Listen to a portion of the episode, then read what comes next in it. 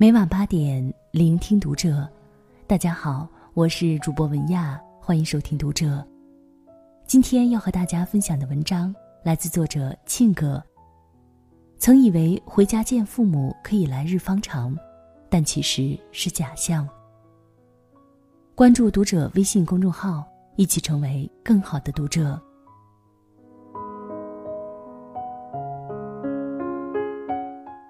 这个月，我们办公室的课间活动主要是抢火车票。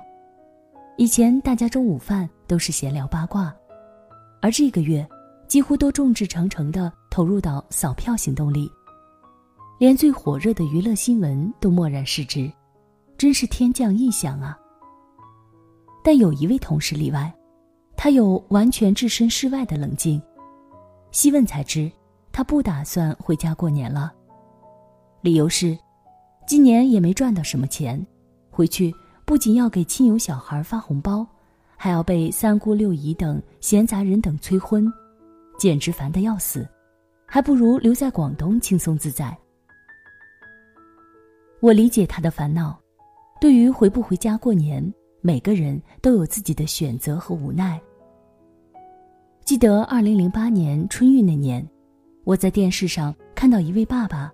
抱着不到一岁的小孩，冒着冷雨，在广州火车站排队买票。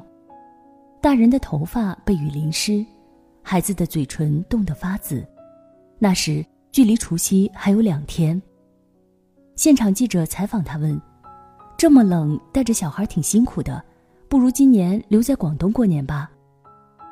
可那位爸爸说：“无论多苦多累，我们还是想回老家。”跟父母一起零点倒数吃饺子看春晚，哪怕只有一线希望能买到火车票，我们还是会回去的。一家人团聚是我一年到头的盼望。后来，记者跟踪报道，那位男子最后没买到票，他带着小孩蹲坐在火车站广场哭了。那个画面，距离如今已经十年，但每当想起，还是会莫名的心酸。有什么比有家归不得更令人感到凄楚？也许我们不回家过年的理由有很多，但如果回家，理由却只有一个：我们爱自己的家人，在聚少离多的无奈里，我们只想争分夺秒的相聚，在一年的最后一天里陪伴相守。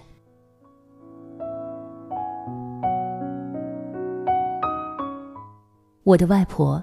在三年前患了脑部退化症，再也认不得我了。我坐在他面前，一颗颗的喂他吃葡萄，可是他再也叫不出我的名字。我们相顾无言，眼泪簌簌的流入我的鼻子，吞进心里。那时外婆还有记忆时，常常问我：“你什么时候放假再来看我？”那时我总是含糊其辞的说。一有时间就来看你，可我老是食言。每次放假，我不是约朋友到处玩，就是忙着谈恋爱，把他忘得好干净。现在，好想他再次能喊出我的名字，但他真的把我忘掉了，我失去了他的灵魂。或许这就是对我的惩罚。有些人你现在不见，或者再也来不及；有些爱。你现在不去践行，也许再也没有机会。但有些人，明明很想去爱，很想去见，上天却没有网开一面。我曾在新闻里看到一位台湾老兵，当年外出买东西，在街上被国民党抓到台湾当兵。那一年他不过十三岁，他想不到，那来不及说再见的一别，是跟母亲的终身永别。每一年，他都盼望着可以回大陆，但每一年都落空。当他终于有机会回到故乡时，发现母亲早已不在人世。余光中《乡愁》里说：“乡愁是一方矮矮的坟墓，我在外头，母亲在里头。世界上最遥远的距离，是我活着却再也见不到你。”那位台湾老兵，因为历史的客观原因。无法跟家人相见，这是最无可奈何的残忍。但在现实里，我们每个人都还有很多机会跟家人见面聊天，但有时候我们却有身在福中不知福的后知后觉。我们以为现在科技发达，跟父母视频聊个天就等于见面，在微信上有事没事发个红包，就以为自己很孝顺，但其实